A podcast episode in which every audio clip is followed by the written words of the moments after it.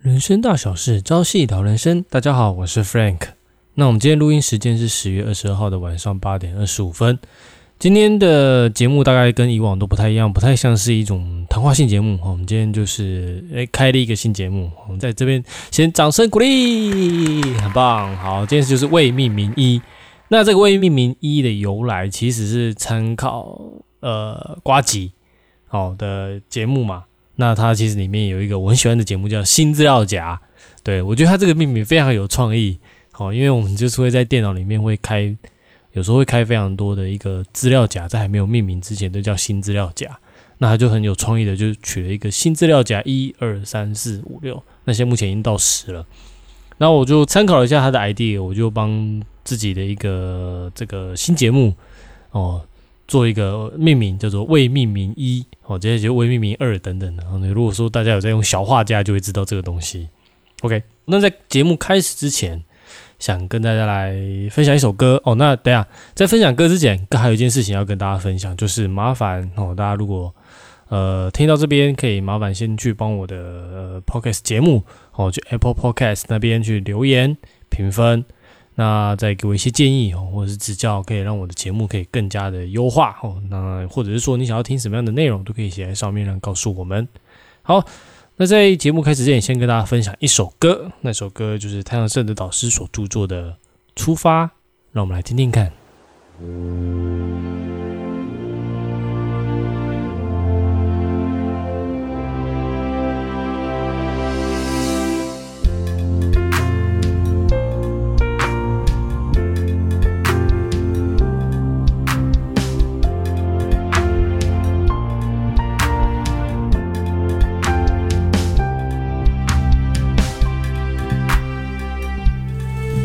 就是现在，我们要出发，运用好方法，专心一致，影响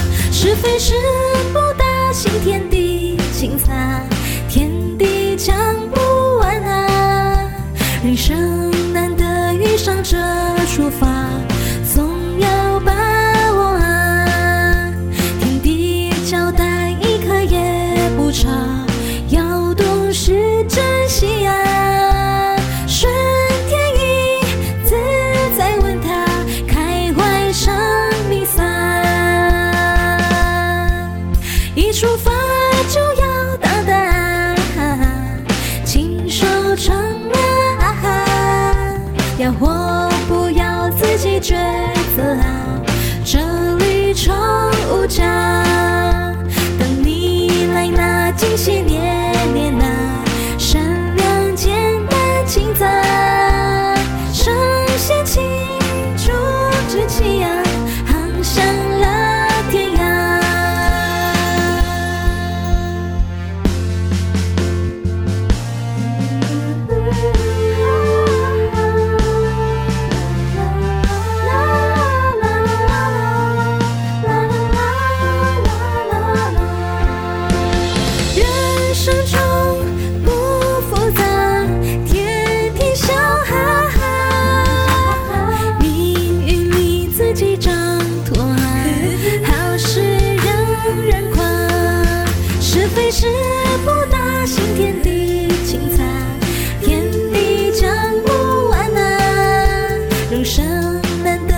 向着出发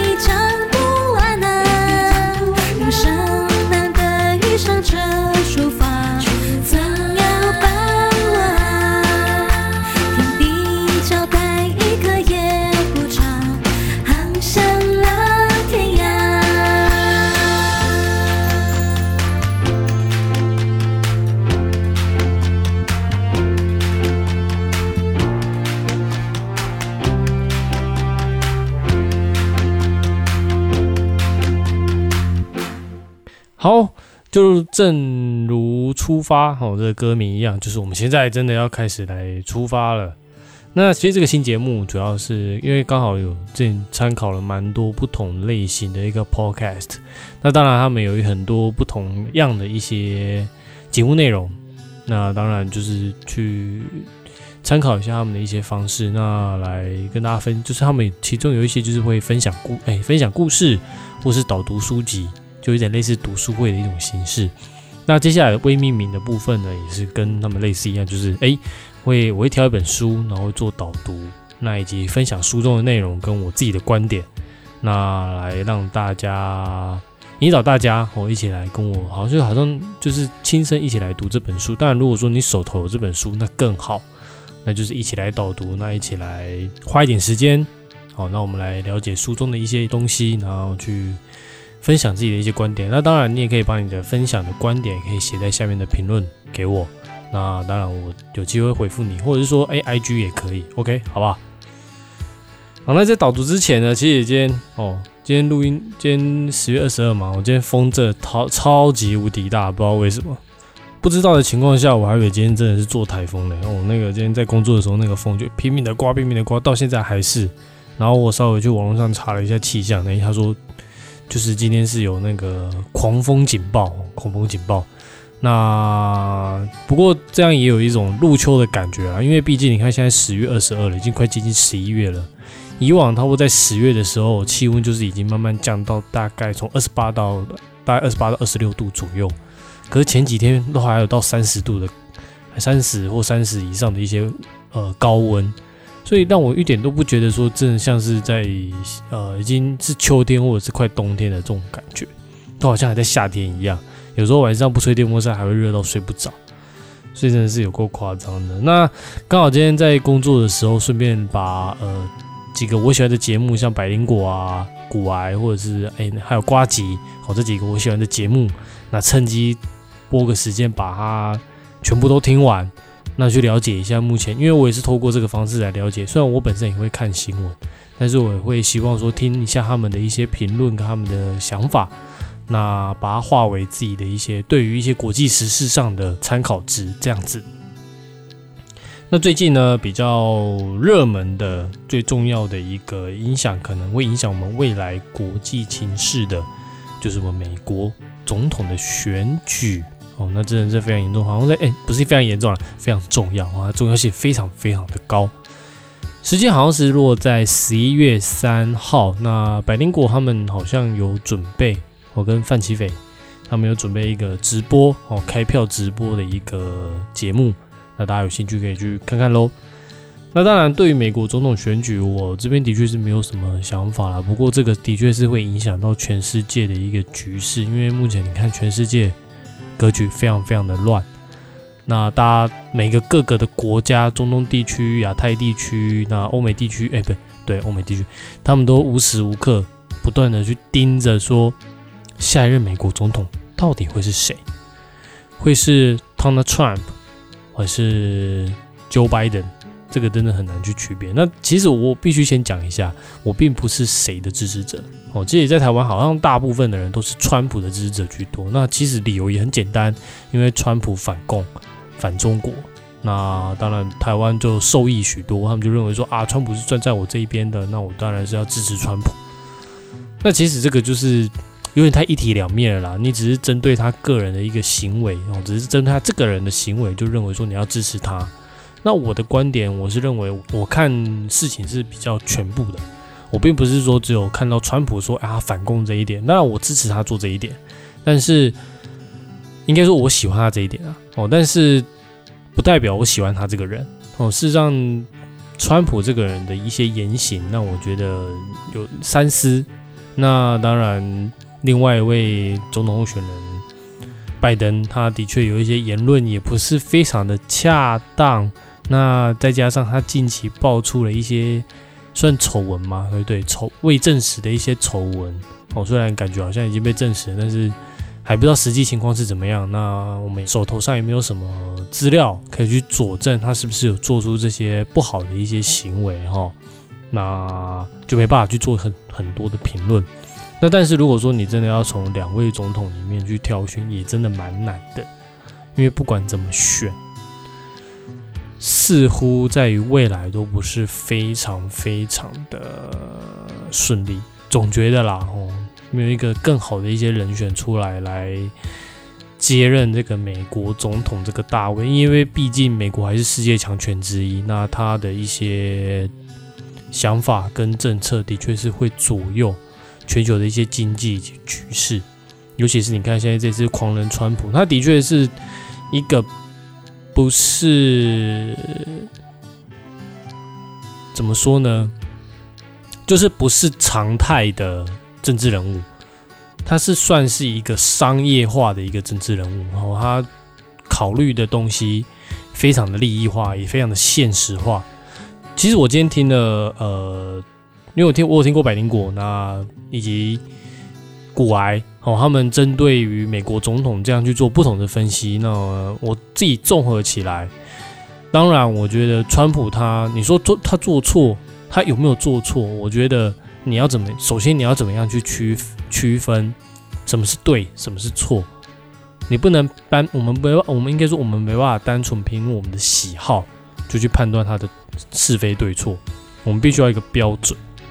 那当然，我本身我是以《弟子规》为依归，我不是以我的喜好哦，我不是说啊，我觉得这个这样 OK 啊，这样不 OK，我是以《弟子规》作为依归。当然，他呃，川普这个人就是，当然拜登也有哦，他就是有很多地方是不符合《弟子规》所的一些经，哎，应该怎么讲规则啦，哦，他都是。就是按照他自己想要的，以及他认为这样子做可以利益最大化，就是在给我看来就是一个自私的人啊，哦，所以导致他，当然他你也不能说他做，如果说站在现实面来说，他你也不能说他做的决定是错误的，只是说我觉得太短视尽力了，事实上还有应该还有更好的一些做法，当然。不在其位不谋其政嘛？那当然，我们没有，不是我们不是不是身为美国总统，我们没办法去站在他那个角度去看更多的事情，所以我们也不好做什么样的评论。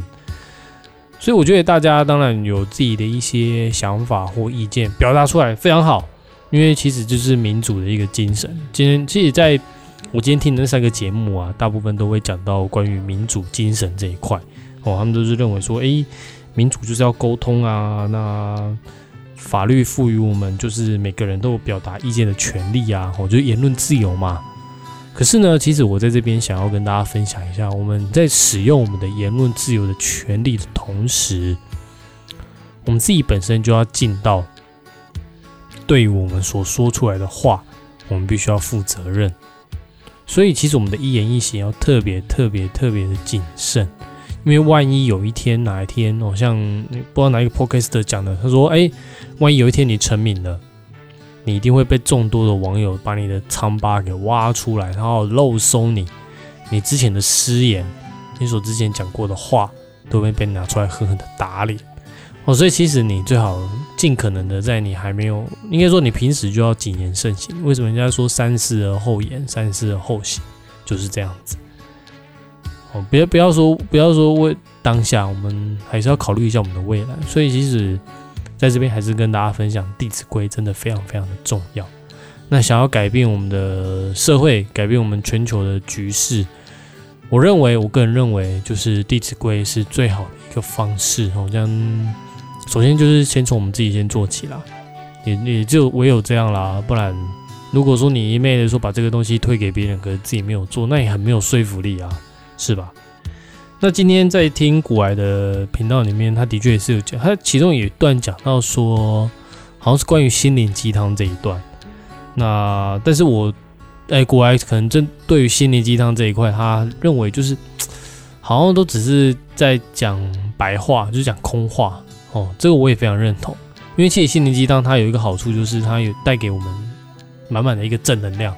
那让我们觉得说，哎，这个东西很好，然后就是透过一些言语、一些金句，让我们就是说，透过正能量的方式，提升我们的一个呃做事的一些能量啊等等的。可是，就像古埃讲的，可能过没几天，你就是因为现实的情况而你又被打趴了。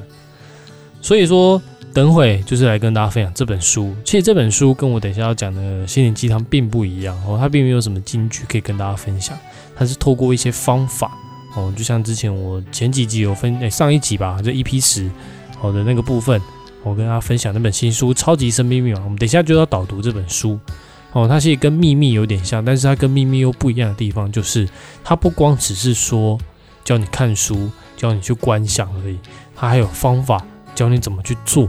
那弟子其实落诶去阅读、去观看蔡宇旭老师二零零五年版的细讲《弟子规》哦，幸福人生讲座细讲《弟子规》，那就是我们要学习超级生命密码的其中一个部分。那相信这个东西可以帮助你改变你的人生。好，那我们等一下就准备进入我们的导读阶段喽。OK，那这本书总共有十六章，那今天我们就先导读第一章。我们就是每一集都会导读一章，那后面就是诶，应该说导读几段之后呢，来简单跟大家分享一些关于书中的一些内容，或者是说我自己的一些心得，这样子。好，那我们就开始喽。第一章，改变生命地图。第一次和 Frank 居约在我的办公室聚会。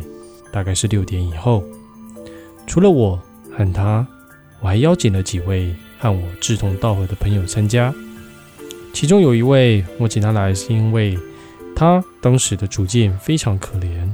我心想，如果在聚会中可以借着 Friend 居给我们开启的宝贵道理中，让他找到自己未来的出路，这何尝不是一件好事呢？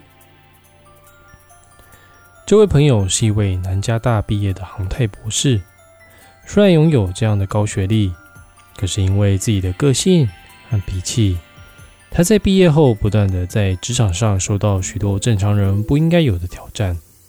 后来他气馁了，也许是因为命运捉弄他，他不但和太太分居两地，而且在当时他的身份已经完全黑掉，很难想象得到。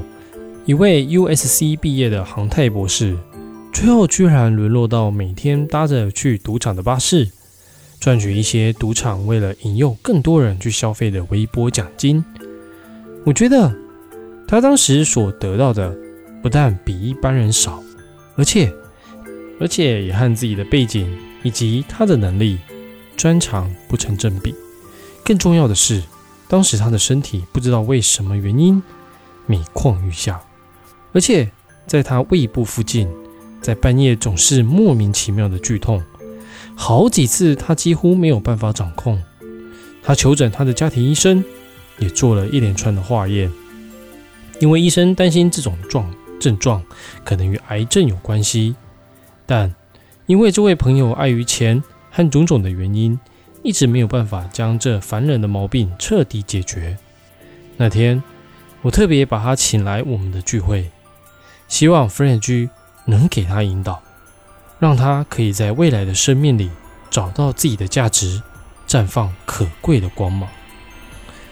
OK，那这边呃，我先导读两段，那简单来跟大家稍微聊一下。这本书的作者是太阳神的导师嘛？那他就是以他第一人称的方式去做描述的。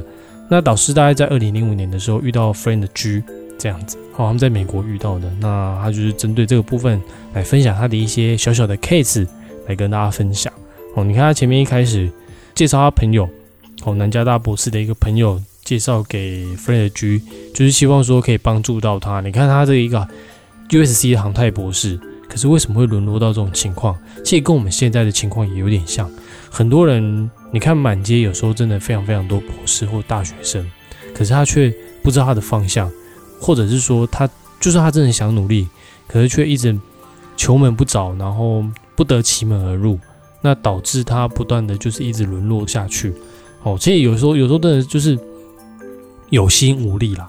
那除此之外，你看他的，他说他的身体不知道为什么原因每况愈下，而且在他胃部附近总是半夜莫名其妙的剧痛，好几次都没办法，几乎没办法掌控。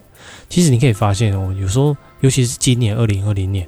我发现就是，你看，就是很多人啊，都会因为莫名其妙的原因就离开人世间。呃，举个例子，最近刚发生的小鬼黄鸿升嘛，他也是因为一些病症的关系，就很快速的离开人世了。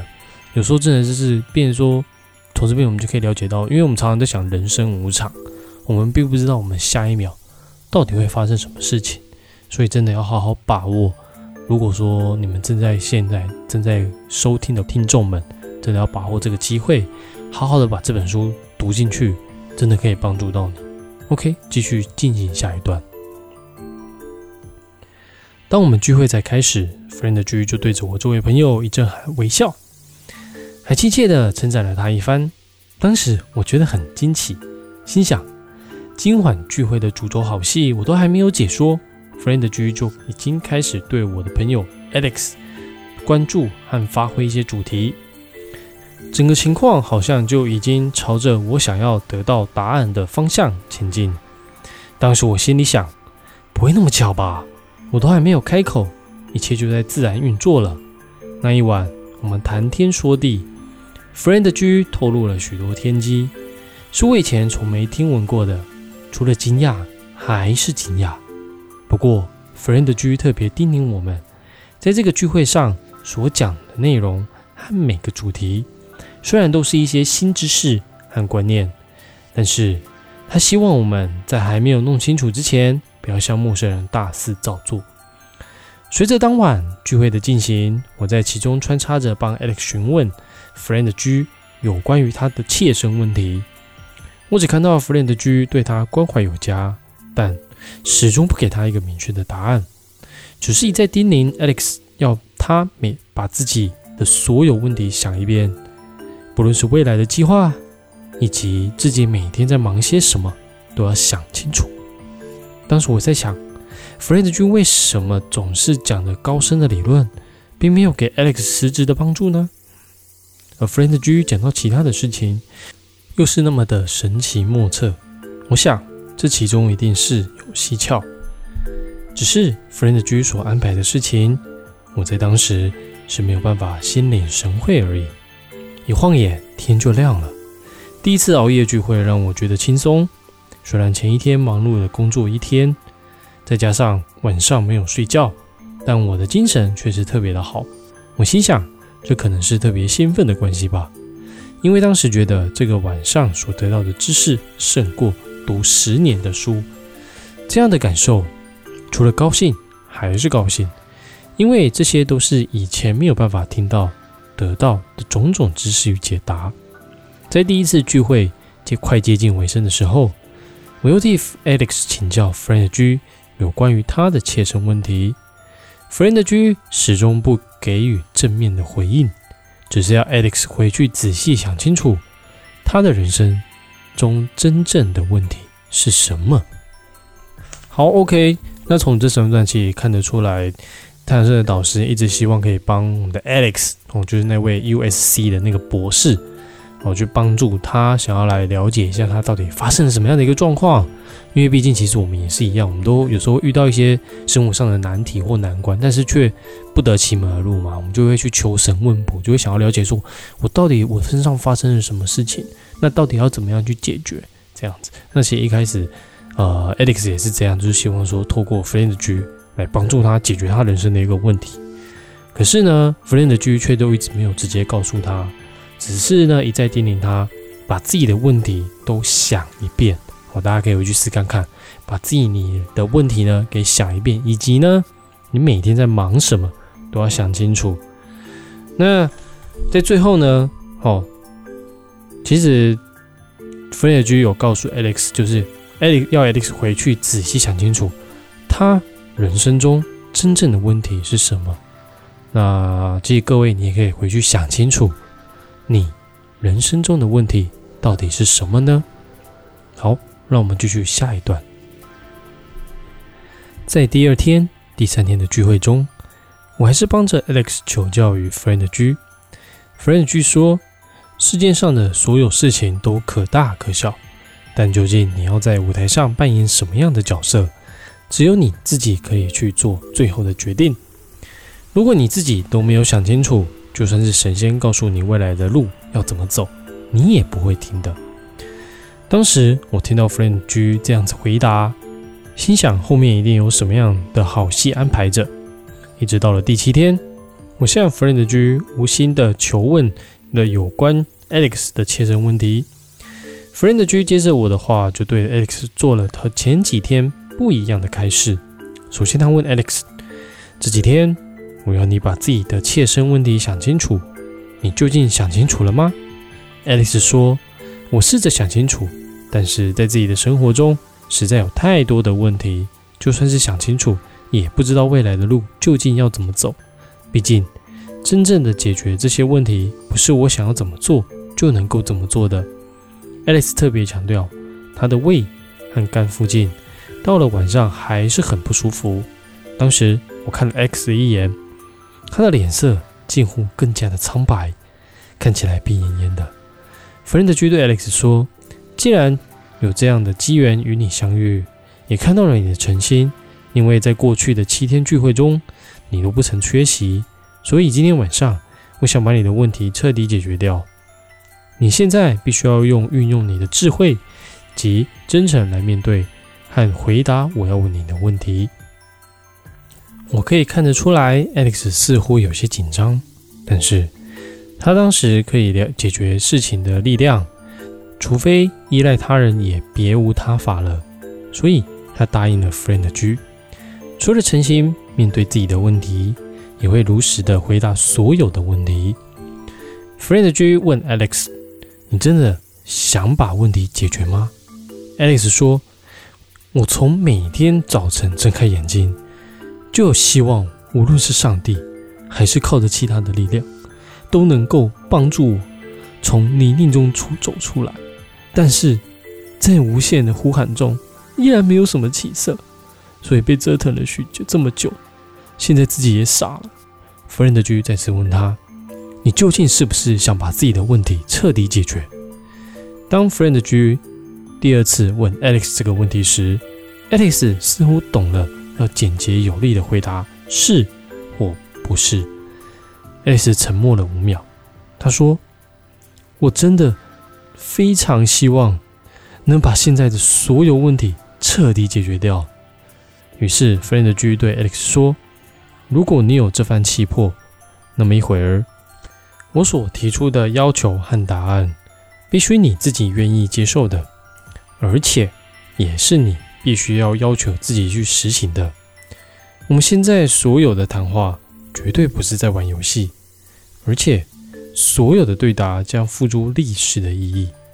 对你自身来讲，只要你真心面对以及履行你所讲、所答应的，那么你的问题就会一件件解决。爱丽丝随即回答：“只要能够解决问题，无论什么事，我都愿意。” Friend 居于是说：“好，让我帮你一件件处理掉你无法解决和困扰你许久的问题，今晚都会一起帮你解决掉。”好，那其实从前面几段就可以发看得出，Alex 他的一个决心哦。你看他跟着太阳神的导师和 Friend 居这样熬夜几天，七天哦，到第七天，那 Friend 居就看得出他的诚心、真心诚意。就好像我们去三顾茅庐一样哦，希望诸葛的孔明来帮我们。那当然他会给我们一些考验。那就好像呃天地在考验我们一样，有时候就是会有一些关卡。所以其实真的，如果说大家有听众有这个机缘去接触到这本超级生命密码的话，你真的非常非常的幸运，真的要把握这个机会。那当然，你也可以说听我在上面导读，那一起分享，或者是说你也可以去参加我们各地的精英会。那很简单，你就去上网搜寻“超级生命密码”，或者是说去搜寻“天元文化”，你就可以找到非常非常多的相关资讯。那在这边呢，跟大家分享一下，在十月的二十四、二十五，我们有举办一个非常盛大的一个音乐会。那详细资讯也可以上网，或者是说我会把链接留在下方，大家可以去参考看看喽。OK，好，那前面几段其实重点就是在于说。弗雷德去问 Alex 说：“你真的真的想要把问题解决吗？”很多人都说：“哎，我真的想要把问题解决，可是并没有办法下定决心。”就像我自己本身一样，我其实在接触超马也大概三年多左右，但是事实上有一些问题我还没有办法真正下定决心去好好的处理，把它整个戒除掉，所以导致会自己卡在那里不上不下的感觉。所以这个决心真的非常重要。其实这本书告诉我们，就是。教我们怎么样去调整我们自己的一个心态。哦，首先呢，我之前听过一句话叫做：想要解决问题之前，我们就必须先学会怎么样去面对问题，不要去逃避。问题都一直存在在那里，只是等待着我们去解决而已。如果你一直逃避它，问题就还是在那里。所以呢，首先我们就去思考：我们真的想要把问题解决吗？想。那这样的话，那么就是像 f r e d G 在最后面所讲的，哦，所提出的要求和答案，必须我们自己有愿意接受的，而且是我们必须自己去实行的。我们现在所有的谈话绝对不是在玩游戏，哦，就是很非常非常认真，非常 seriously，而且所有的对答将会付诸历史上的意义，指指的就是说这个东西是会被记录下来的，哦，只是说这个记录你可能不知道而已。以你自身来讲。只要你真心面对以及履行你所讲、所答应的，那么你的问题就会一件件解决。好，所以呢，其实呢，在于说刚才前面一开始我开头所讲的嘛，呃，在心灵鸡汤里面，我们会看到非常多有意义的金句，我们也觉得这个东西很好，但是我们就是没办法去做到。其实在这边就跟这个有点相呼应，就是我们去做就对，just do it。好，那再回到前面的第六段左右那边。那 Fred G 那时候有告诉 Alex，就是在讲说，哎，世界上的事可大可小，那究竟在舞台上要扮演什么样的角色，只有我们自己可以去做决定。如果连我们自己都没有想清楚，就算神仙告诉我们未来路要怎么走，你也不会听的。其实从这一段，我就会想到说，好像是自己的爸爸妈妈，或者是老师也是一样。以前我们老师就会告诉我们说，哎，你真的要课前预习啊，课后复习。但是我们通常都不会去听，我们都认为说，你在，你就是浪费我时间。我就是想要玩，等等等等，反正就是一堆有的没的，就是没有去做这件事情。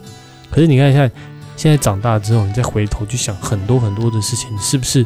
其实如果说当初听进去的话，或许就会对你的人生来说会有非常非常大的改变。那只是当时我们没有听进去而已。那这一个部分呢，其实跟蔡宇旭老师讲的《细讲弟子规》第一集就有很大非常大的关系。大家可以去听看看，然后第一集讲的就是抉择哦，人生就是透过无穷的抉择所组成的，每一个抉择都影响着我们的人生，不管大或小哦，这个就有点像是在玩游戏一样，玩那个文字冒险游戏，然后就是透过每一个抉择串联起来，然后有不同的结局这样子，所以呢，这个真的是非常非常重要。好。那时间已经差不多半个小时了，我不想要把这个节目录得太长，因为怕大家没有耐心继续听下去。所以呢，我今天大概就会断在这里，好不好？那之后呢，Friend G 怎么帮助 Alex 真的解决他的问题？让我们期待下一次的读书会，再来跟大家揭晓下一幕喽。好，那在节目的最后呢，还是麻烦大家真的都要帮我到 Apple Podcast 那边去留言、评论，还有以及给我星星。那当然，如果你有什么想要我这边分享的一些主题，那也可以麻烦在下面留言告诉我。那你的留言就是我前进或者是把这个节目做更好的一个动力喽。我是 Frank，我们下次见，拜拜。